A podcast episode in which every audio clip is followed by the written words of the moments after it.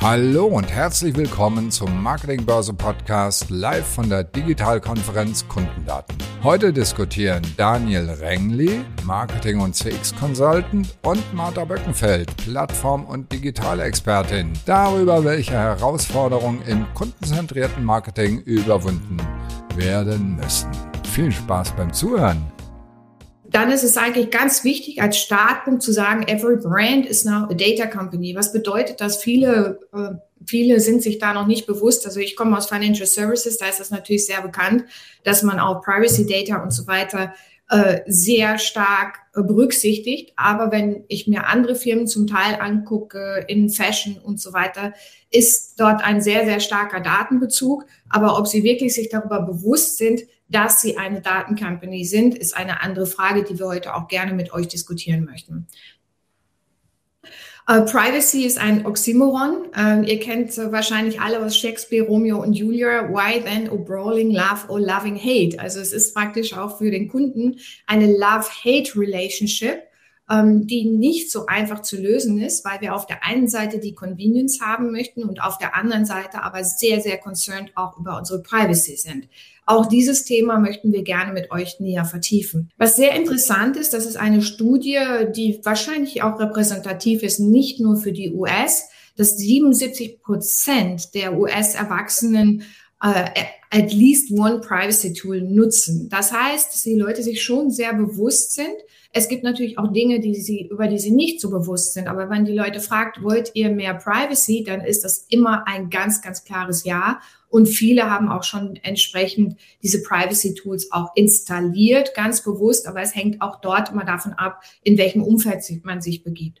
Wenn wir mal das nächste anschauen, auch dort wieder sehr interessant. Äh, wir kennen jetzt die Instruktionen Cookie-less ähm, Cookie-less Browsers, aber wir wissen auch, dass einige, und wir sind heute die meisten, zumindest auch ich auf Chrome, äh, leider diese Third-Party-Cookies noch enabled haben. Und das ist ein Punkt, den auch Daniel gleich nochmal vertiefen wird, der sehr interessant ist insofern, als die meisten Kunden und die meisten Consumer online sich ja überhaupt nicht darüber bewusst sind, dass eben auch Cookies benutzt werden und wie diese Cookies benutzt werden, dass man eben nicht nur das sieht, was man aktuell sieht, sondern auch eine Drittpartei sehen kann, was ich sehe.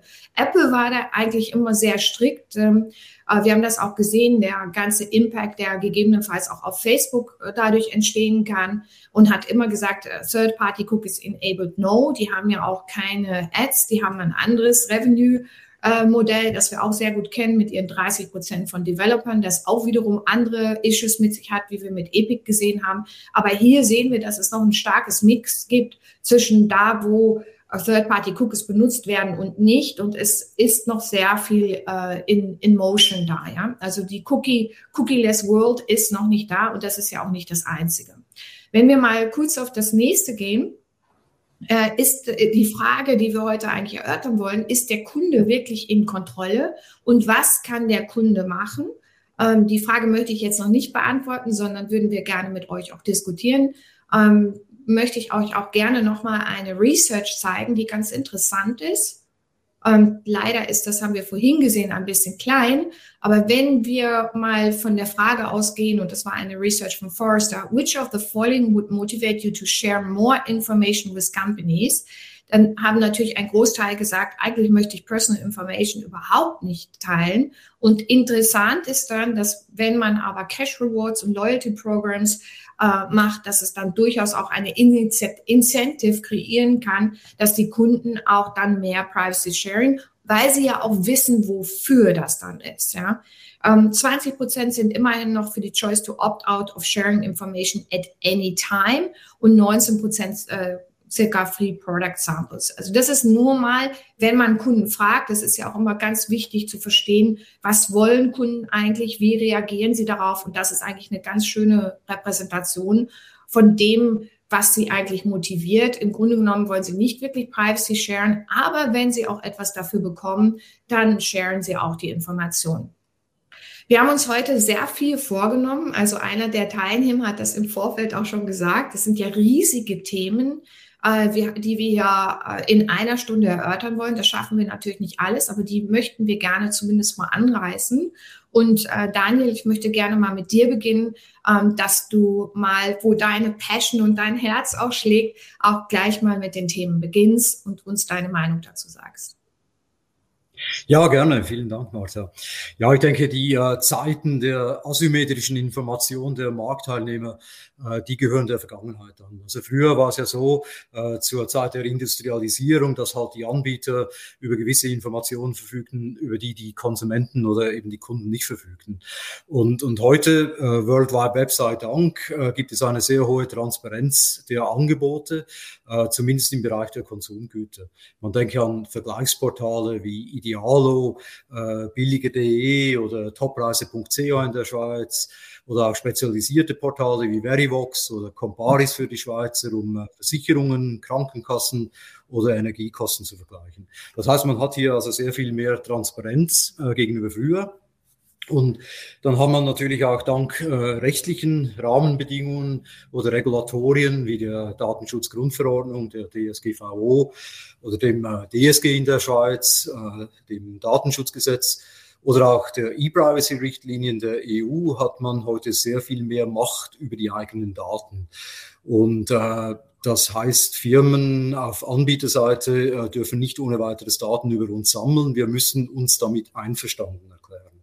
Außerdem haben Firmen, die Daten sammeln, äh, volle Transparenz zu schaffen darüber, was sie mit diesen Daten tun. Und äh, die Macht auf Konsumentenseite nimmt auch noch zu, weil es eben, wie Martha schon erwähnt hat, diese anonymen Cookies nicht mehr gibt. Also es gibt immer noch welche, aber man muss sich schon damit einverstanden erklären. Und Sie alle kennen wahrscheinlich äh, diese etwas mühselige Geschichte, dass Sie entweder alle akzeptieren oder dann halt individuell bestimmen, welche sie akzeptieren wollen. Und äh, da können sie beispielsweise zwischen funktionalen wählen oder dann eben auch äh, äh Cookies, die halt zu Marketingzwecken äh, gebraucht werden. Und äh, letztendlich ist es einfach so, dass im Hintergrund also nicht mehr Daten über unser Suchverhalten auf Webseiten gesammelt werden kann, ohne dass wir uns damit einverstanden erklären. Und, und Apple, und, und Martha hat es auch schon angedeutet, als großer Apple-Fan übrigens, betont sie immer wieder, äh, dass äh, ja, Apple es ermöglicht, ja seine wahre Identität zu verbergen. Und äh, das ist auch ganz praktisch. Also man kann ja mit anonymen E-Mail-Adressen arbeiten. Äh, die IP-Adresse wird versteckt. Äh, trotzdem werden die E-Mails oder Antworten allenfalls weitergeleitet. Also wenn ich mich äh, beispielsweise äh, für eine Veranstaltung anmelde, äh, wo ich dann nicht im Nachhinein äh, zugespammt werden will, äh, dann äh, verwende ich das auch hin und wieder. Ja. Und, und hier kommt es dann genau halt auch zu diesem Paradox, äh, Paradoxon, das äh, Martha auch schon gestreift hat. Einerseits erwarten wir als äh, Konsumenten ja viel Convenience, eine möglichst gute Customer Experience. Also zum Beispiel, dass wir wiedererkannt werden und uns nicht jedes Mal neu anmelden müssen. Und, und auf der anderen Seite eben, da sind wir vorsichtig mit äh, Datenpreis zu geben. Also ich persönlich schätze es auch, wenn ich zum Beispiel keine Werbung für Windeln oder Tabakprodukte angezeigt kriege, sondern Werbung, die halt auf meine Interessen passt. Aber gleichzeitig eben bin ich äh, vorsichtig mit dem, was ich alles preisgeben will über mich und meine Person. Informationen. Wir alle wissen aber, dass eben diese Daten über unser Kauf- und Suchverhalten, die gesammelt werden, äh, dass das nicht nur zu unserem Guten ist, aber eben letztendlich ist das halt ein bisschen paradox hier. Und äh, deswegen geht der, der Trend geht so Richtung First-Party-Daten jetzt, äh, wo Firmen, Firmen halt nicht mehr auf diese Data Providers, also diese externen äh, Third Parties, äh, Second Parties auch zum Teil, äh, zurückgreifen und versuchen da möglichst viel über uns äh, und über unser Nutzenverhalten, über unser Suchverhalten zu erfahren, sondern sie sind halt äh, dazu jetzt gezwungen quasi, äh, selber eine Datenbank aufzubauen mit First Party Daten, also Daten, die sie eben selber in, mit unserem Einverständnis über uns sammeln. Und dazu gehört es dann natürlich, dass wir eben einverstanden sind und das alles funktioniert eigentlich nur so nach dem Prinzip, du gibst mir etwas, ich gebe dir etwas. Das heißt, äh, es ist ein klassischer Trade-off. Nur so kann das funktionieren, denke ich. Also wenn wir Kunden davon überzeugen können, dass sie in Zukunft zum Beispiel einen besseren Service genießen oder auf diese Weise zu vergünstigsten Produkten kommen, dann sind sie auch bereit, uns etwas über sich zu verraten. Und ähnlich äh, funktioniert das ja eben mit diesen Loyalitätsprogrammen. Martha hat schon erwähnt, äh, zum Beispiel Vielfliegerprogramme. Äh, da geben wir den Airlines auch alle möglichen Informationen über uns preis. Also sie wissen natürlich, was wir gebucht haben, welche Flüge, welche Hotels, welche Automiete, ja, beispielsweise über Miles More, um dann an ein paar Meilen zu gelangen, die wir später einmal für einen günstigeren Flug an eine Feriendestination einlösen können. Ja, wir Konsumenten verfügen aber auch noch über eine andere Art äh, von, von Macht, äh, natürlich, indem wir halt äh, teilen, was uns gefällt, was uns nicht gefällt. Ich nenne das Shared Customer Experience, sieht man hier auf dem Slide. Das heißt, anstatt etwas äh, weiter zu empfehlen, haben wir natürlich auch eben die Macht, äh, etwas äh, nicht zu liken, sondern im Gegenteil halt über Social Media sich zu beschweren, äh, über ein Unternehmen oder über einen schlechten Service oder ein, ein schlechtes Produkt eines Unternehmens, also quasi öffentlich zu kritisieren. Und ja, wie man weiß, kann so etwas dann auch schnell zu einem Shitstorm ausarten. Ja, Martha, äh, dir kommt da wahrscheinlich auch noch einiges dazu in den Sinn. Ja, äh, also ich finde das schon sehr spannendes Beispiel. Ja, also wir haben, äh, ja, das größte Beispiel ist ja immer Facebook, ja, uh, for good and for bad. Und wir sehen halt ja auch bei Facebook, dass äh, sehr viele äh, Analysen von uns gemacht werden. Und ich stimme dir zu, wir sind da auf einem guten Weg, auch regulatorisch gewisse Standards zu implementieren. Auf der anderen Seite ist es aber so, dass ähm, ich glaube, dass wir in der Entwicklung, in der Technologieentwicklung und auch in der Entwicklung der Customer Experience schon sehr viel weiter sind, als jetzt die Standards ähm, erlauben. Ja? Also vielleicht haben einige von Ihnen auch das Social Dilemma gesehen auf Netflix. Das ist eigentlich sehr scary, kann man sagen, fast schon ein scary Movie insofern, als es dort auch äh, extrem viele Beispiele dafür gibt, wie wir, wie unsere Daten abgesaugt werden und wie die dann aber auch durchweg durch, äh, durch alles, was Social Media, also Facebook, Twitter und so weiter, äh, wie dies auch dann entsprechend verwendet wird, ja. Äh, deswegen hat der Regulator da noch, glaube ich, einen ganz, ganz großen Sprung nach vorne. Ähm, natürlich muss man in diesem Zusammenhang auch, wenn man jetzt äh, über the next big thing spricht, ähm, das erste, was einem auffällt, ich habe ja schon Facebook erwähnt, du hast ja auch gesagt, dass ich bin ein großer Apple-Fan von der Experience her. Ähm, man muss dort auch über Plattformen sprechen, man muss über Plattformen und Ökosysteme sprechen. Und eins der größten Ökosysteme ist natürlich auch unter anderem Amazon. Das ist immer das Beispiel, das wir alle sehr gut aus dem täglichen Leben kennen was uns sehr vertraut ist. Ein anderes Beispiel ist Netflix. Also Netflix hat unglaublich viele Daten von uns und wenn man sich das überlegt, äh, also wir haben auch in Finance schon gewisse Ansätze, aber wir sind da sehr weit zurück jetzt bei den Banken.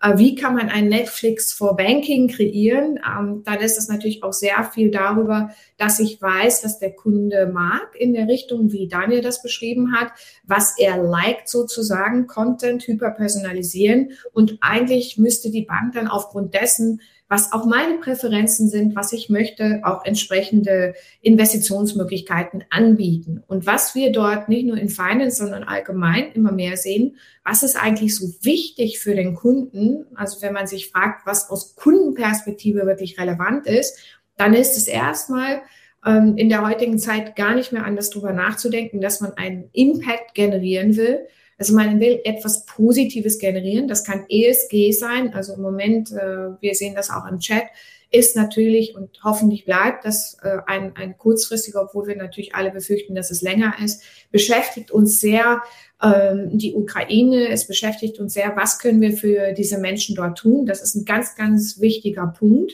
der auch in jedem Bereich auch relevant ist. Also wir können das und sollten das auf gar keinen Fall ignorieren.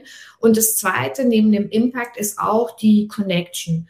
Also wir als, äh, wir sehen immer mehr, dass diese Connection, dieses Community Building extrem wichtig ist. Also mit wem vernetze ich mich, wie, äh, wie wie kann ich mich gemeinsam mit jemandem aufstellen. Und gerade auch durch Covid wurde das noch akzeleriert.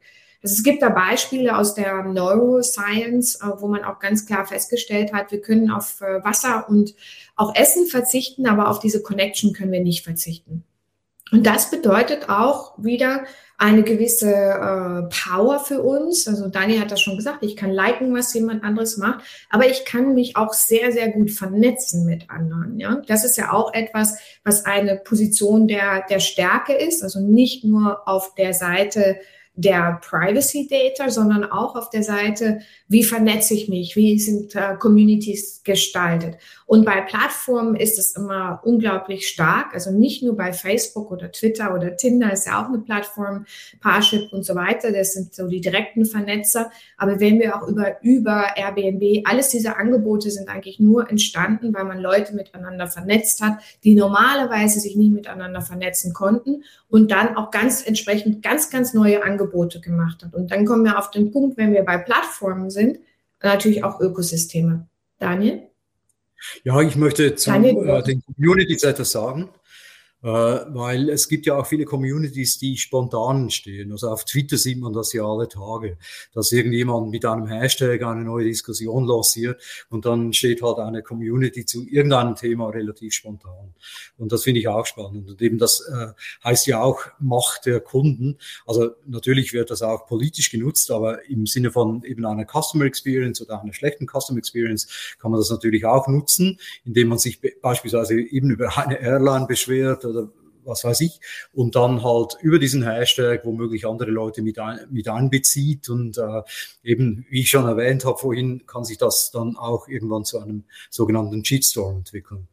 Und eine andere Geschichte, die ich noch äh, äh ergänzen möchte, ist die von ESG äh, Martha, die du äh, vorhin kurz gestreift hast. Ähm, ich weiß nicht, ob alle verstehen, was äh, ESG ist, wahrscheinlich schon. Äh, aber trotzdem noch einmal, das geht ja um Environment, Social Responsibility und, und, und äh, Governance.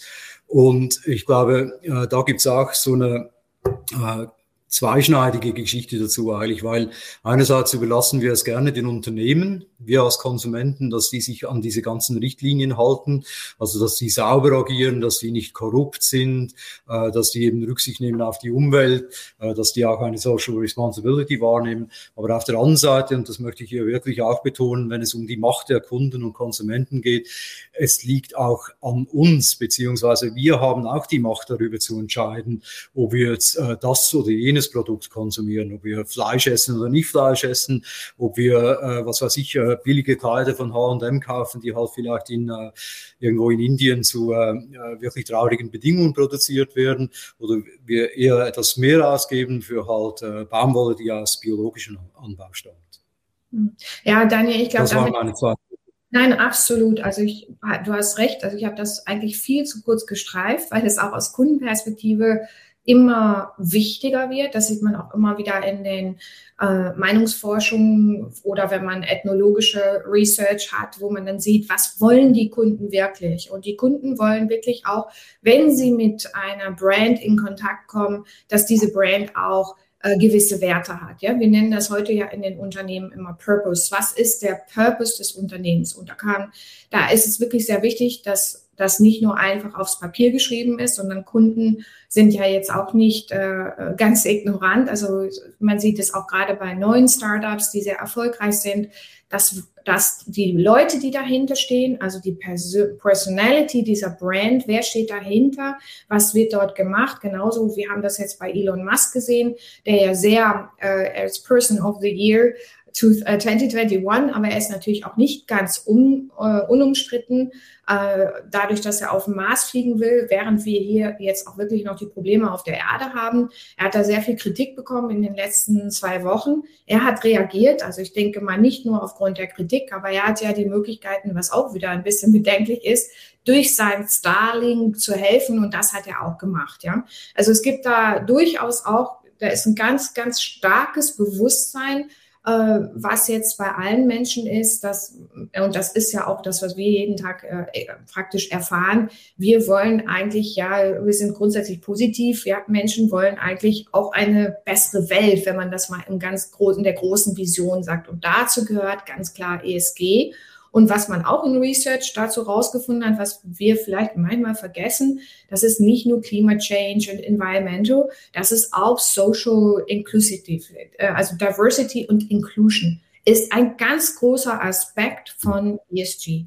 Und auch dort sind Kunden sehr sensitiv geworden, äh, wenn gewisse Gruppen ausgeschlossen werden. Also das ist auch durch die Kundenpower und das, also Kundenpower bedeutet nicht nur, ich habe Macht über meine Daten, sondern ganz wichtig auch, ich kann steuern, auch wie Daniel das sagte, welche Produkte äh, welche Services und was ich wirklich will und was mir dann auch geliefert wird. Ja, also das muss man sich immer wieder vor Augen halten, weil wir natürlich häufig auch in, in einem manipulativen Umfeld sind. Aber es ist ja ganz klar, dass auch äh, die, das Ziel sein muss, wenn ich jetzt wieder die die, äh, den Hut nehme von, von einer Firma. Das Ziel muss sein, dass man nicht einen gläsernen Patient, äh, Patienten, wollte ich schon sagen, einen gläsernen Kunden hat, sondern einen glücklichen Kunden. Ja, das ist eigentlich das, was, was alle wollen. Und da ist halt die Frage, was will der Kunde eigentlich? Ähm, wir waren gerade, äh, Daniel, auch eben bei Plattformen, die äh, mitunter die beste Customer Experience haben. Dazu gehören die Ökosysteme, die eben um die Plattformen herum gebaut werden. Es werden weitere Services gemacht. Wir sehen das immer mehr im Banking auch. Ich komme aus dem Banking, deswegen äh, fallen mir diese Beispiele auch immer sehr leicht. Äh, wir sehen jetzt auch Revolut ist eine der größten, erfolgreichsten äh, Fintechs. Warum ist das so? Äh, einerseits haben sie immer wieder neue Innovationen und das, was sie jetzt machen, ist eigentlich auch diese App fürs Leben, eine Art Life Coach. Also man kann über Revolut in Zukunft dann nicht nur seine Banking Banking-Geschäfte machen, sondern man kann auch dort äh, in Amazon reingehen, in andere Applikationen reingehen und dort sein ganzes Leben organisieren. Wir sind da in Europa noch sehr zurückhaltend. Wir sehen das natürlich in Asien. Äh, das wird Ihnen auch sehr vertraut sein, denke ich mal. WeChat, also WeChat ist eine Plattform wie WhatsApp. Und im Grunde genommen wird über WeChat eine, als Plattform ein ganzes Ökosystem aufgefächert, wo alle Services mit abgedeckt werden. Ja, und das hat natürlich auch ein Entschuldigung, Martha, auch Services, die wir gar nicht wollen. Gegebenenfalls, aber eben auch dort die, ist äh, sehr interessant. Diese, Entschuldigung. Ja. Nein, ich, ich denke jetzt halt äh, an diese Überwachung auch durch den chinesischen Staat. Ja. Deswegen. Das hat eben in Asien noch seine Besonderheit, ähm, absolut. Und da, der andere, also wir nennen das ja auch, wir haben schon mal darüber diskutiert, Daniel und Winfried und ich, über den Surveillance-Kapitalismus, ja, äh, dass man natürlich über diese Überwachung, die du jetzt auch gerade sagst, auch ja, dass auch ein gewisser Kapitalismus ist, ja. Also nicht mehr den Kapitalismus, den wir heute haben, Marktkapitalismus, sondern Überwachungskapitalismus, ja. Also es ist alles immer mit, äh, wie man im Englischen so schön sagt, grain of salt. Aber ich glaube, dass es wichtig ist, sich bewusst zu sein, dass wir als Kunden aber äh, einmal äh, genau definieren können, was wir eigentlich wollen und dann auf der Seite der Firmen aber auch äh, respektive auch dieses Bewusstsein, die Verantwortung, zumindest von dem, was ich auch sehe, sehr viel stärker in den Vordergrund ist und dass man natürlich auch viel mehr Möglichkeiten hat, als einfach nur Cookies zu setzen. Und das, was der Kunde will, wenn man dementsprechend will, dazu gehört auch ganz klar Transparenz. Ja, dazu gehört, dass man ähm, Fragen, die auch gestellt werden, wir sehen das auch immer mehr, wenn man Web-Applikationen sieht, in dem jeweiligen Kontext stellt. Also das nicht so, wie du sagst, äh, ein, ein Service angeboten wird, den ich gegebenenfalls gar nicht will, sondern Kunden wollen wirklich, okay, das ist jetzt mein Space und das will ich. Aber ich muss sagen, dass wir natürlich in Asien die Next Generation schon viel stärker sehen, die eigentlich so ein No Worries Life hat. Also wir sehen das in Indien, in China auch. In Indien gibt es Grab, dass ich alles mit dieser App machen kann und ich mich um nichts mehr in Anführungsstrichen, ich treffe die Entscheidung, aber wie ich das mache, wird alles digitalisiert und alles über eine App abgebildet. Aber Daniel, du hast bestimmt auch eine starke Meinung dazu. Ja, natürlich. Äh, aber ich möchte noch auf das Thema Revolut äh, zurückkommen, äh, weil du hast Revolut ja als gutes Beispiel im Finance-Bereich erwähnt, im Banking, also mittlerweile viel mehr als Banking. Und ich meine, Revolut gibt's auch nicht einfach so, sondern die haben halt wirklich auf die Kunden gehört. Also eben Kunden an die Macht. Äh, die Banken haben äh, eben uns Kunden halt lange so ein bisschen ignoriert, haben ihre Standard-Services angeboten, haben damit gut gelebt, bis halt so ein Challenger kam wie Revolut und äh, irgendwie sich wahrscheinlich mal gefragt hat, was wünschen sich denn die Kunden überhaupt und, und was würden sie gerne dafür zahlen, maximal und wie kann man das alles anders einfacher gestalten. Also Revolut ist letztendlich ein Produkt davon, eben, dass man halt auf, auf Kunden gehört hat oder anders gesagt eben, dass halt die Kunden auch die Power haben, äh, gewisse Dinge zu verändern, auch Prozesse und ganze Unternehmen. Ja, also wir sehen das Gleiche eigentlich spiegelbildlich bei Amazon, weil Amazon natürlich auch auf die Kunden gehört hat und hat gesehen, also ich muss Payments offerieren, ja, also äh, es muss einfach alles embedded sein, wir nennen das Embedded Finance, dass in der jeweiligen Customer Journey ich natürlich auch, das ist für heute uns, für uns ja selbstverständlich, ich kann da bezahlen, ich kann mir den Service aussuchen, Amazon hatte jetzt ja kürzlich etwas Probleme mit Visa, aber davon abgesehen äh, kann ich mit jeder Kreditkarte oder wie auch immer auch das auch machen. Es gibt einen ganz, ganz großen Trend auch da, wieder von der Customer Experience und Customer Bedürfnis, Buy Now, Pay Later. Ja, das, äh, was heute einige sagen, äh, Buy Now, Pray Later, weil natürlich das nicht ganz unproblematisch ist, auch wenn man, äh, wenn man jetzt aus der Perspektive kommt, Credit, ja, dass man äh, dann in, in Scheibchen abbezahlt. Aber auch das hat Amazon speziell aufgenommen, um in ihrer Customer Experience hat jetzt eine Firma gekauft, um das auch noch anbieten zu können. Und das ist, glaube ich, auch ein ganz wichtiger Punkt, ähm, dass man immer da natürlich an dem Ort auch ist, wo der Kunde sich bewegt. Ja, der Kunde bewegt sich ja auch, wenn er sich beim Haus ein Haus kauft. Er bewegt sich im Rahmen dessen, ich suche ein Haus, ich brauche hier Unterstützung. Ja, er ist eigentlich nicht bei der Bank und 70 äh, Prozent der Befragten haben auch gesagt, äh, zur Bank zu gehen ist so schlimm wie zum Zahnarzt zu gehen. Ja. Also das ist keine gute Aussage für die meiste Banken-Experience, aber das zeigt auch so ein bisschen, wie Kunden denken, was sie erwarten.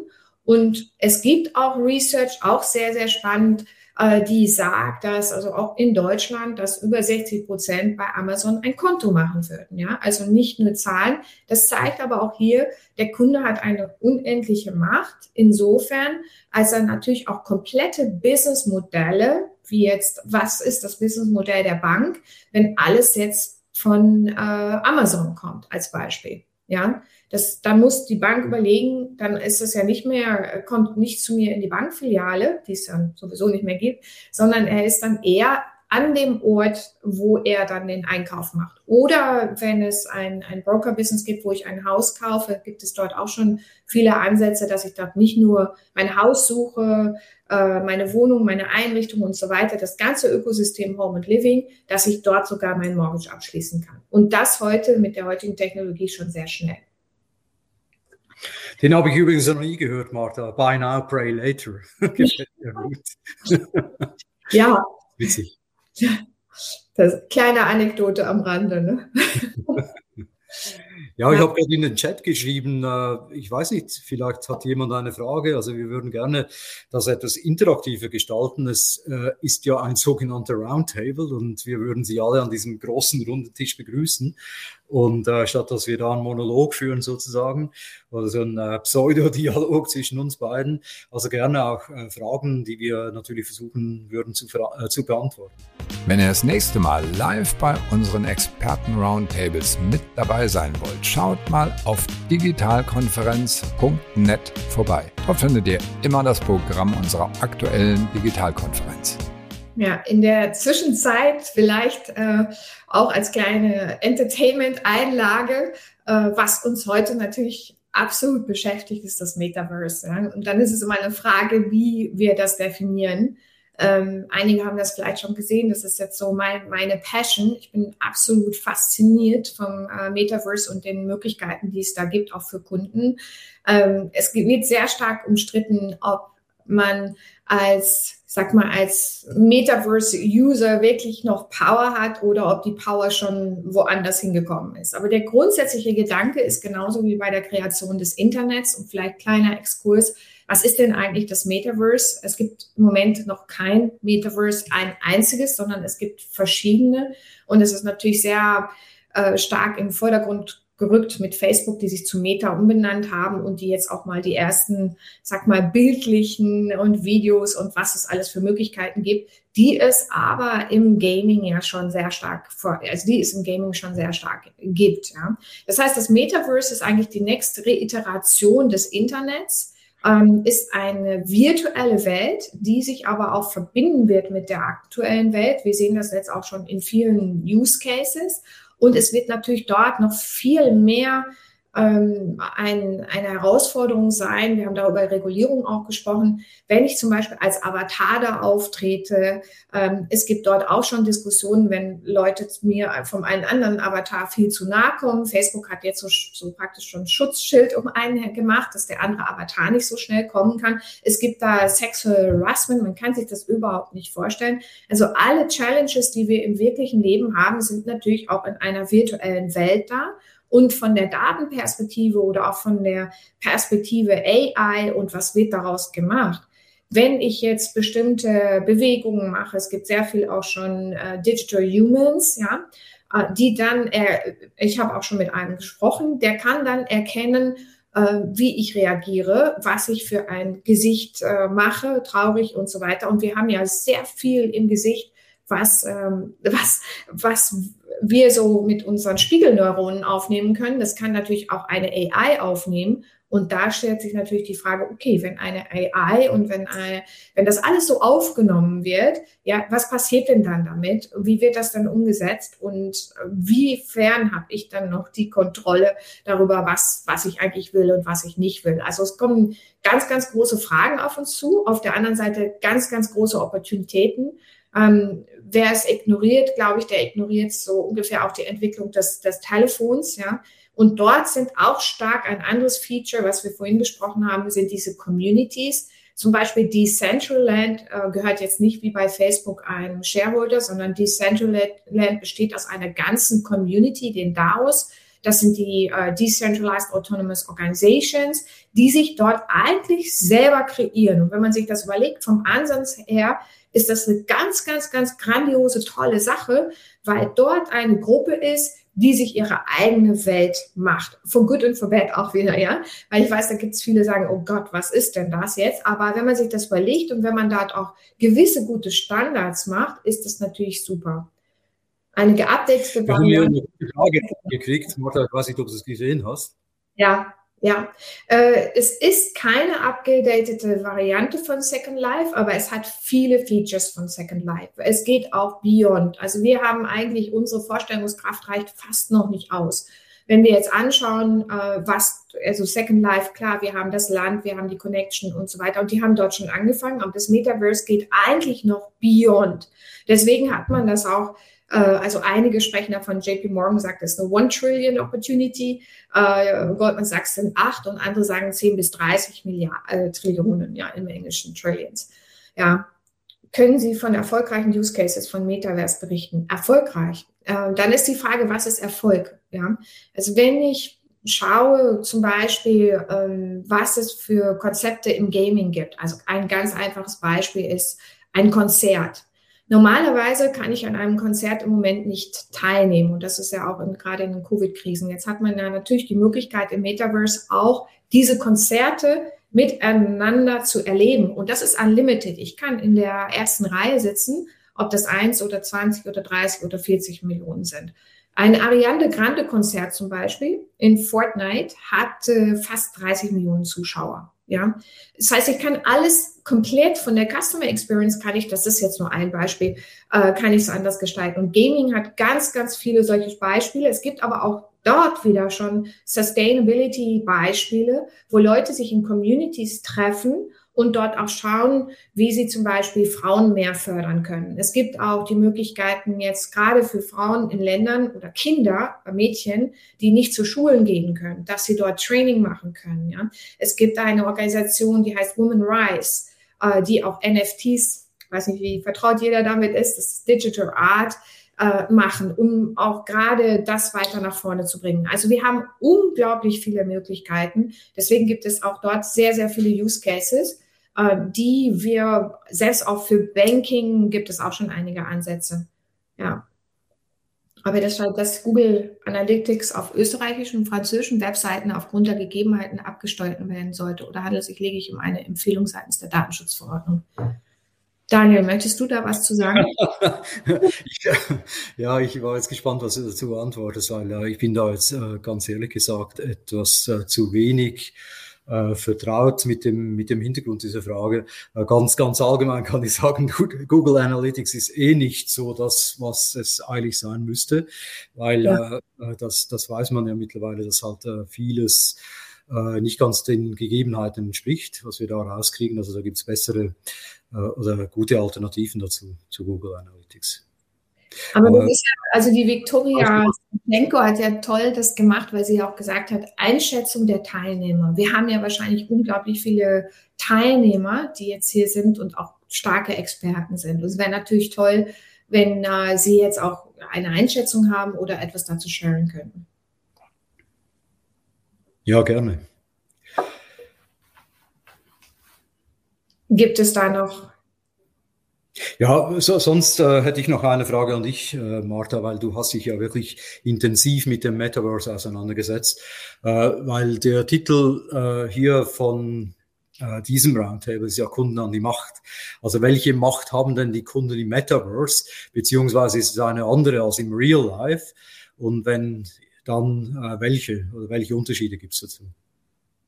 Ja, also die, deswegen sage ich die Vision eigentlich, des, und es gibt nicht nur ein Metaverse, aber die, sage ich mal, die Visionäre des Metaverse sind sich sehr einig, äh, dass sie, dass das Metaverse offen ist und frei ist. Ja, ähm, das ist natürlich auch wieder ein großer Anspruch, ja, aber das zeigt sich darin, wie zum Beispiel Eigentum gestaltet wird, wie Governance gestaltet wird. Das heißt, wenn ich zum Beispiel in Decentraland eine Community habe, die stellt, wie wir früher mal angefangen haben in den Dörfern, äh, die stellt praktisch die ganzen Standards auf und sagt, was gut und was nicht gut ist. Wenn ich dann natürlich gewisse Dörfer habe, die, äh, ich sag mal, nicht den Standards äh, der Human Ethics entsprechen würden, wäre das sehr schwierig. Das ist bei Decentraland aber jetzt zum Beispiel nicht der Fall. Ja? Und da entwickelt sich sehr, sehr viel. Aber man hat natürlich auch dort wie frei ist es denn? Wie viel Power hat man denn, das zu machen? Weil am Ende des Tages, es gibt auch dort nur Limited Space im Decentraland. Also die Parcels sind auf 100.000 oder so begrenzt. Äh, dort wurde ja komplett auch äh, die ganze Welt auch gemirrored. Da findet jetzt auch, finden auch im Sandbox und in Decentraland es finden Fashion Weeks und so weiter statt. Was ist, äh, deine Frage ist, wie habe ich persönlich da eine Kontrolle? Ja. Ähm, Im Moment ist es noch so, wenn, wenn du jetzt ins Decentraland gehen willst, kannst du das sogar über einen Desktop machen. Ähm, du kannst aber auch eine App benutzen, Metamask, kannst einen eigenen äh, Avatar kreieren. Du hast sehr, sehr viele Freiheiten und sehr, sehr, sehr viel Power. Ja, anders jetzt als bei Facebook, würde ich mal sagen, wo Facebook das alles kreiert, ist, haben wir hier, sprechen wir auch von der Creator Economy. Ja, jeder kreiert und das Schöne daran ist, es ist nicht mehr nur User-Generated Content, wie wir jetzt das auf den Blogs und so weiter haben, sondern es ist in einem größeren Maße, ich kreiere etwas mit anderen zusammen. Auch wieder dieser Community-Aspekt, der sich jetzt so stark herauskristallisiert ist. Und das ist der große Unterschied eigentlich für mich im Metaverse, dass ich sehr viel mehr in die Eigenkreation gehe, dass ich sehr, sehr viel mehr Kontrolle darüber habe, was ich mache, wie ich es mache weil ich auch viel mehr andere Möglichkeiten habe. Wichtig ist da natürlich auch immer nicht die Realität zu verlieren. Das muss man auch sagen, weil es gibt natürlich das auch, ist wieder Grain of Salt. Äh, klar, was wir auch im Gaming sehen, es gibt Gaming Addicts und so weiter. Aber es gibt auch viele Dinge im, wir, also einer hat auch nochmal gefragt, Use Case in der Medizin, wo auch Metaverse-Ansätze schon verfolgt werden. Wenn ich starke Operationen habe und äh, ich habe keinen Experten, kann ich mir den aus USA natürlich dazu holen, der dann aber wirklich wie live vor Ort ist in einem Hologramm und das alles mitmacht. Das ist alles das Metaverse, wenn wir in der reinen puren Definition darüber sprechen und die Means dazu sind Augmented Reality und so weiter. Also wir haben Power. Insofern, als wir gestalten the next reiteration, würde ich sagen. Und natürlich wird das sehr stark getrieben im Counterbalance dazu von großen Firmen wie Apple, Microsoft und so weiter. Aber ich würde dort auch sagen, aus meiner Perspektive, das sind Tools, die sie uns an die Hand geben.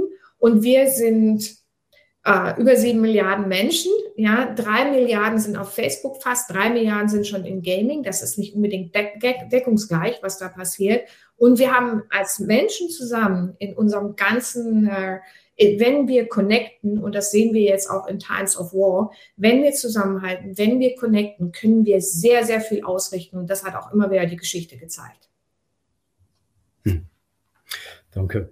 Ich habe äh, mittlerweile äh, noch etwas eben zu Google Analytics herausgefunden. Also hier geht es einfach um den äh, Schutz der gesammelten Daten. Und das ist ja eigentlich ein altes Thema. Es ist aktuell eben, weil Österreich äh, eben diesen Service abstellt und, und Frankreich das, glaube ich, auch tun will. Aber das, das war eigentlich schon immer ein Issue äh, mit äh, also allen von, von Google gesammelten Daten. Also ich möchte jetzt hier nicht unbedingt äh, einfach nur gegen Google reden, weil wir alle brauchen Google jeden Tag und, und, und schätzen Google auch äh, in bestimmten Bereichen Bereichen, also ich sehe, äh, wenn es zum Beispiel um Live-Tracking-Informationen Live geht, also äh, nicht von äh, Leuten, die sich jetzt irgendwo ansammeln, aber wenn es irgendwo Stau gibt, halt, schätze ich das. Äh, ich brauche Google Maps, ich brauche andere Dienste von Google. Also ich möchte nicht gegen Google reden, aber Datenschutz, äh, das ist natürlich ein Riesenthema und äh, das wäre wahrscheinlich äh, eine Diskussion, äh, die äh, weiterführen würde als das, was wir hier mit Kunden an die Macht eigentlich diskutieren wollten. Ja, aber es ist auch ein sehr wichtiger Punkt. Also ich finde es noch spannend, ähm, also vielleicht für jeden mal, dass man mal guckt, man kann ja selber gucken, wie man, äh, das, man hat ja eine Art Google-Profil, was man selber angucken kann, wie Google einen einschätzt. Und das ist eben sehr interessant. Wir, mancher Beziehungen überschätzen wir auch Google dort. Äh, wenn man sich mal sein, sein eigenes Profil anguckt, findet man sich nicht unbedingt wieder. Also ich hatte das auch den, den, äh, mir angeschaut und jetzt von der Interessenlage, weil ich natürlich sehr viel Sachen mir anschaue in New Tech und so weiter, haben die auch von der Altersorientierung und von allem, äh, wo ich herkomme, was ich bin, das ist nicht immer unbedingt reflektierend, sagen wir es mal so. Äh, und von daher extrem spannend. Ja. Es ist aber so, dass Google Analytics, würde ich auch sagen, ist nicht die letzte Technologie. Ja, also wenn ich schaue, was in AI äh, dort gemacht werden kann und was die Opportunitäten da sind und auch mit Digital Twin, was ich dort machen kann, ähm, da sind auch viele Aspekte wie Longevity, dann ist das nochmal eine ganz andere Sache. Also Thema Kunden an die Macht und Longevity, Daniel, du wirst es vielleicht ein bisschen stretch finden, aber ich denke auch dort äh, ist es sehr wichtig. Also ein großes Thema ist Health and äh, Longevity. Das bezieht sich ja nicht nur darauf, was ich jetzt äh, einkaufe oder so, du hast es schon erwähnt, was ich esse äh, und so weiter. Das ist natürlich auch, hat damit zu tun, ich habe Kontrolle, ich kann bestimmen und ich habe ja auch, was man auch sagen muss, durch Google, was du sagtest, einen sehr großen Vorteil. Früher war das ja so, dass der Herrscher und die Großmacht, ähm, die Politiker, die ganz oben waren, also ganz früher, die hatten immer die Macht. Warum haben sie die Macht? Es hieß immer, Wissen ist Macht. Heute ist es so, dass ich eigentlich alle Informationen, natürlich wir haben auch sehr viel Missinformationen, haben wir auch die letzten Tage gesehen. Aber grundsätzlich habe ich die Möglichkeit, mir alle Informationen heranzuholen. Ja? Also dieser Machtaspekt der Information ist damit schon mal weitgehend weg. Und so gibt es viele dieser Dinge, die äh, mir helfen, wenn ich sie denn zu nutzen weiß und wenn ich sie auch nutzen kann. Ähm, immer gewissen manipulativen Umfeld, aber dann habe ich ja so viele Möglichkeiten, mein Leben so viel eigentlich besser zu gestalten. Und dort gibt es ja auch im Englischen diesen tollen Ausdruck Abundance, ja, diese, diese, dieser Reichtum an Möglichkeiten, den wir haben, der ist einfach unerschöpflich geworden, dadurch, dass wir sehr viel mehr technologische Entwicklungen haben. Ja. Und diese natürlich immer begleitet werden, wie wir das auch gesehen haben, als das Auto entwickelt wurde. Ja, das, das war furchtbar, da gab es ganz, ganz viele Unfälle. Und das ist vielleicht ein bisschen trivial, das so zu vergleichen mit dem, was wir jetzt sehen. Aber ich würde auch sagen, wir haben ziemlich viele Unfälle jetzt. Und jetzt geht es darum, und das ist so ein bisschen die Herausforderung, die ich sehe, für die Regulatoren auch, Standards zu setzen. Ja? Also es geht keiner in ein Hotel und fühlt sich unsicher, weil ich denke, ja, hier sind alle Standards, hier ist der Feuermelder und so weiter. Ich gehe in ein Metaverse, fühle ich mich genauso sicher. Hm, da weiß ich nicht so genau, da entwickelt sich noch alles. Also diese Standards, die ich habe, wenn ich ein Gebäude oder ein Hotel betrete, wenn ich reise oder auch sonst unterwegs bin, die wünsche ich mir einfach auch fürs Metaverse. Du hast mir noch ein gutes Stichwort gegeben äh, vorhin, Martha, bevor wir auf die Frage eingehen auf dem Chat. Äh, Health und technologische Entwicklung. Jetzt gibt es ja all diese, diese Fitness-Tracker, äh, man trägt die am Armband und es gibt äh, mittlerweile gibt es äh, verschiedene äh, Anbieter im Health-Bereich und Gesundheitswesen, die das honorieren, wenn man diese Daten teilt. Was sagst du dazu?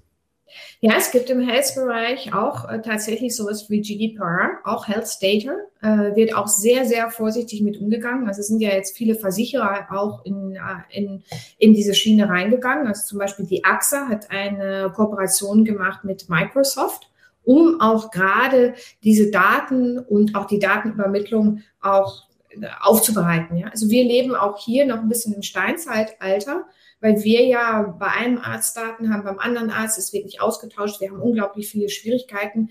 Äh, das ist auch wieder das äh, Oxymoron, dass wir natürlich mehr Daten, aber wir haben auch mehr Möglichkeiten. Wenn wir ans Metaverse denken, wenn ich einen Digital Twin habe, wo ich schon sehen kann, wie die Medikation funktioniert, ohne dass ich mir das selber alles antun muss, da gibt es, das ist unendlich. Also da ist das gleiche Thema mit Daten eigentlich. Aber da ist auch, sind auch die entsprechenden Regularien auch für Health Data sind schon auch, auch schon, sind schon in Existenz. Ja. Ähm, gibt es ganz große Richtlinien, die auch sehr, des, deswegen arbeiten auch die ganzen Versicherer, wie zum Beispiel AXA auch, wollen auch ein Ökosystem bauen um die Health Data. Sie haben auch schon in einigen Ländern die entsprechenden Applikationen, wie du sagst, mit Tracker und so weiter. Aber am Ende des Tages auch dort, es geht ja nicht darum, dass, dass ich dort die Kontrolle verliere, sondern eigentlich, wenn ich diesen Tracker habe, ich hatte auch mal einen, aber der hat immer so stark nachts vibriert, dass mein Mann gesagt hat, du musst ihn jetzt mal, ich kann das nicht ertragen, weil er immer so, wenn ich nicht geschlafen habe oder sonst was, rekordet er das natürlich auch. Äh, da konnte mein Mann dann nicht schlafen, dann bringt der Tracker auch nichts. Aber, aber das sind so Sachen, die muss man dann selber ausprobieren, entscheiden und dann gucken, äh, passt das für einen oder nicht, ja. Ja, eben, du hast jetzt die Gesundheitsakte angesprochen, aber ich habe ehrlich äh, gemeint, äh, dass die Daten, die man teilt, dass die auch zu Rabatten führen. Also ich habe kürzlich habe ich ein Angebot gekriegt von einer Versicherung, von einer Krankenkasse besser gesagt, äh, die halt irgendwie, was weiß ich, 20 Prozent Rabatt angeboten hat. Das ist ein Sondermodell, wenn man diesen Fitness-Tracker trägt und halt die Daten an die Krankenkasse übermittelt. Und das ist natürlich auch wieder die Frage, will ich das? Äh, solange ich gesund bin, solange ich viel Sport betreibe, ja, wieso nicht? Die 20 Prozent nehme ich gerne mit. Aber was, wenn ich dann sage, jetzt möchte ich das nicht mehr haben? Zahle ich dann nicht nur 20 Prozent mehr wie früher, zahle ich dann 50 Prozent mehr, weil sie vermuten, der macht jetzt keinen Sport mehr, der ist nicht mehr fit, ist krank. Wer weiß. Das, das, was wir vorhin auch besprochen haben, diese Reward-Programme und so weiter. Hm. Aber es ist natürlich klar. Ja, Fragezeichen. Also ich sehe jetzt gerade noch eine spannende Frage, wie komme ich äh, an Daten einfach schnell effizient? Das ist das eine als kleine Firma. Ähm, und das andere ist Private Banking. Äh, vielleicht möchtest du diese kleine Firma und ich mache da nochmal Private Banking. Das ist gut, ja. Okay. Ja, möchtest du? Ja, also als kleine Firma, wie komme ich an Daten? Einfach schnell, effizient. Eben es, es, es, gibt eigentlich oder hat gegeben viele Anbieter von Daten, äh, die halt Daten anboten über das ganze Suchverhalten im Web, ich könnte da ein paar Namen nennen, äh, die auch Daten an, angeboten haben äh, über Kaufverhalten etc. Aber mittlerweile äh, kommen sie wahrscheinlich nicht mehr drum herum, äh, eigene Daten aufzubauen, weil eben die Cookies funktionieren nicht mehr äh, so, wie sie mal funktionierten. Apple hat dazu beigetragen, dass es nicht mehr so einfach ist, eben diese die Leute zu tracken, also das Verhalten der Leute zu tracken. Also letztendlich ist meine Empfehlung halt dass sie wirklich äh, mittels E-Mail-Marketing beispielsweise äh, versuchen, da äh, über guten Content dann wirklich an mehr und mehr Daten heranzukommen über ihre Kunden. Und das geht natürlich dann nur über Zeit, das geht nicht von heute auf morgen. Aber eben wenn Sie, und das haben wir eingangs ja diskutiert, äh, wenn Sie halt den Kunden etwas geben, geben die Kunden auch etwas zurück. Also wenn Sie guten Content liefern, einen Mehrwert bieten, dann sind die Kunden, die Kunden in der Regel auch gerne bereit, etwas von sich preiszugeben. Und, und das, das kann eigentlich äh, nur die zukünftige Strategie sein, dass Sie eben diese, diese Daten äh, selber äh, ownen, wie man neudeutsch sagt, und äh, versuchen die anzureichen über Zeit, so dass sie ihre Kundschaft gut kennen. Und da vielleicht eben auch online und offline zusammenführen. Also ich kenne jetzt Ihre Unternehmung nicht, aber Sie haben vielleicht einen Außendienst, äh, der tagtäglich mit äh, Kunden sich beschäftigt, äh, telefoniert, äh, sich austauscht. Und äh, da gehört es dann natürlich dass die jeweils auch ihre Daten in ein System einpflegen, so dass sie von der Marketingseite her vielleicht eben mit diesen Daten dann wieder personalisierte Angebote machen können. Ja, also ich würde als kleine Firma auf jeden Fall auch, wie du sagst, mit Partnern arbeiten. Und extrem wichtig, was Daniel gerade gesagt hat, jeden Touchpoint. Also jeder, der mit dem Kunden zu tun hat, das ist die ganze Firma, egal ob klein oder groß, das wird immer wieder unterschätzt. Wir sprechen da ja auch nicht mehr von Customer Experience, sondern von Business Experience. Es ist sehr, sehr wichtig, dass jeder, der an der Rezeption ist, der putzt, der, ähm, der in HR ist, der, der irgendwo shopping geht äh, mit der Frau, das ganze Unternehmen muss eigentlich so aufgestellt sein, dass jeder Kundenkontakt sich gleich anfühlt. Und da kommen wir zu dem Thema, was wir vorhin kurz nur angesprochen haben, Purpose. Ja, der Purpose, was will das, was will ich eigentlich meinem Kunden, für meinen Kunden tun? Was ist meine Value Proposition? Muss ich komplett in dem Ganzen niederschlagen. Jetzt haben wir, sehe ich noch, zehn Minuten. Äh, Private Banking, ja, Kunden an die Macht. Ein Thema. Also, äh, ein super Thema. Äh, ich muss leider sagen, da, oder leider oder wie auch immer, also wenn ich mir den Hut aufsetze äh, von der Privatbank, ich war immer CEO einer Privatbank und habe auch die letzten Jahre im Private Banking auch gearbeitet, ist es eigentlich so, dass wir ähm, ähm, aus der Bankperspektive manchmal sehr gestoppt werden in dem, was wir alles für die Kunden tun können. Äh, Beispiel sage ich jetzt mal, ähm, einmal habe ich ja von diesem Netflix of Finance gesprochen. Das kann man heute schon machen. Also man kann den Kunden, der wird ja heute überschüttet mit verschiedenen Content und wir haben die ganz tollen Reports. Wenn man das in der Lage ist, und da gibt es schon sehr gute Ansätze, auch äh, da, wo ich halt vorher gearbeitet habe, was ich auch mitentwickelt habe, dass man dort schaut, dass man wirklich kundenspezifisch, das ist auch Kunden an die Macht, was will der Kunde eigentlich, dem Kunden hyperpersonalisiert das Drama, die Show, äh, das Asset in terms of Contents auch liefert und danach eben auch eigentlich Investmentideen gibt und nicht ihm Gott und die Welt vorschlägt. Das ist eine Seite, wie man Kunden an die Macht äh, bringen kann. Das andere, was sehr kompliziert ist und wo andere, äh, wie zum Beispiel Twitter oder auch andere Unternehmen, äh, sehr viel mehr Möglichkeiten haben, was eigentlich schade ist, ist dieses Community Building. Ja? Also es gibt auch bei den Banken natürlich Community-Plattformen, die werden extrem gestoppt, weil man aus bankenregulatorischer Sicht wenn zum Beispiel zwei Kunden sich miteinander unterhalten, was ja das Tollste ist, was für einen Kunden, ich möchte einen anderen Entrepreneur, ich gerade im Private Bank, ich möchte mich austauschen. Alles, was wir aus diesem Netzwerk kennen, also in London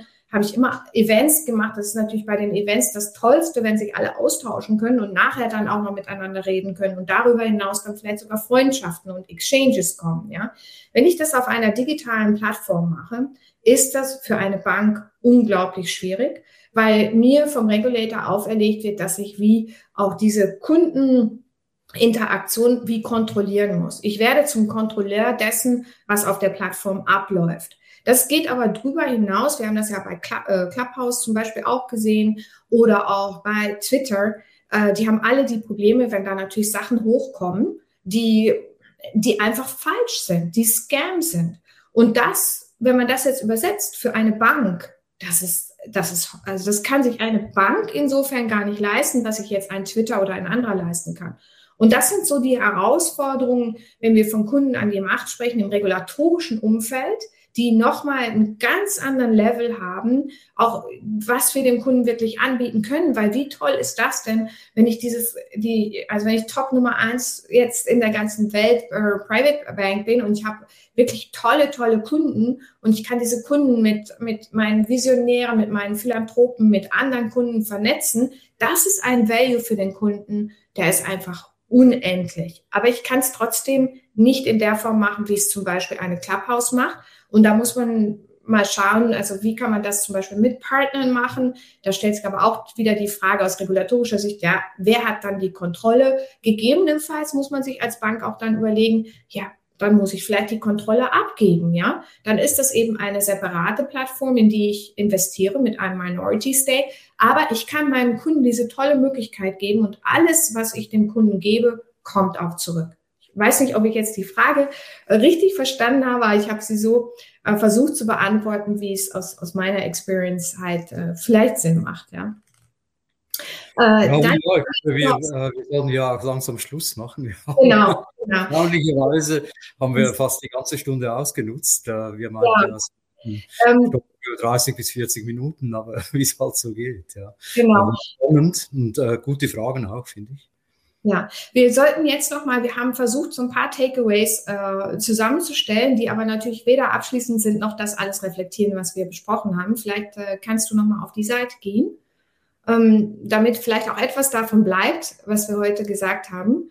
Ähm, DSGV, Privacy, Apple und der Tod der Cookies sorgen für die Hoheit über die eigenen Daten. Das ist der Punkt, den Daniel auch am Anfang nochmal gesagt hat. Der nächste Punkt, ähm, Social Media, Bewertung und Vergleichsportale sind machtvolle Werkzeuge in den Händen der Kunden. Auch hier sich wieder bewusst sein, also das ist wirklich the power of the client. Loyalitätsprogramme basieren auf einem Trade-off. Du gibst mir der Daten, ich gebe dir, auch mit dem Beispiel von Daniel zum Schluss nochmal Health Data, nicht ganz unproblematisch. Äh, wichtig sind Transparenz und Contextual Privacy. Das ist so der Punkt, den ich auch machen wollte, dass wirklich man auch als Unternehmen, die Frage war ja auch, wie mache ich das als Unternehmen, transparent sein muss und aber auch immer schauen muss, welche Daten brauche ich wirklich von dem Kunden und dem Kunden muss klar gemacht werden durch die Fragen, die ich ihm stelle. Ich brauche wirklich nur die Daten, die für meine Value Proposition relevant sind und nicht, die ich dann gleichzeitig noch verkaufen kann, damit dir jemand Drittes auch noch irgendwas anbieten kann. Es sei denn, in einem Ökosystem ist das Teil meiner Value Proposition. Das ist natürlich mein Lieblingsthema, Metaverse und Privacy, eine Reise, die gerade erst beginnt. Ähm, da habe ich ja schon viele, äh, sag ich mal, äh, Challenges und Opportunities versucht darzustellen in der Kürze der Zeit. Äh, wenn wir vielleicht auf den nächsten Slide gehen, ich möchte äh, gerne immer von jemandem lernen, äh, von dem ich also unglaublich viel lernen kann. Also nicht nur, weil es Apple ist, Daniel, und ich Apple liebe. Äh, Steve Jobs ist ja jemand, der Kunden inside out kennt. Wir haben jetzt am Anfang gesagt, die Brand ist Data. Aber eine Brand ist auch simply Trust. Und diesen Trust, Vertrauen muss man sich als Unternehmen erarbeiten. Und als Unternehmen hat man eben die Aufgabe, auch diesem Trust gerecht zu werden. Und wir haben auch eben gesehen in Research, dass die Kunden äh, auch Unternehmen vertrauen, die gerade eben starken Purpose haben, die sehr authentisch sind, die konsequent, transparent und auch passionate über ihre Sachen sind. Ja, das sind alles Werte, die wir als Menschen auch von einem anderen Menschen erwarten. Äh, in der Regel, wenn ich jemanden heirate, ist das also, man muss sich das immer vorstellen, wie eine Ehe, die auch ein Unternehmen und auch eine Privatbank mit einem Kunden eingeht. Und wir im Banking sagen ja auch immer, für uns ist Trust das Wichtigste und wir müssen das nicht nur sagen, wir müssen auch danach leben. Deswegen äh, Steve Jobs hier als großes Vorbild für uns. Und der nächste Slide möchten wir natürlich nicht vergessen, nochmal, ähm, wenn ihr Lust habt, uns zu folgen, wenn ihr noch mehr wissen wollt zu den Themen.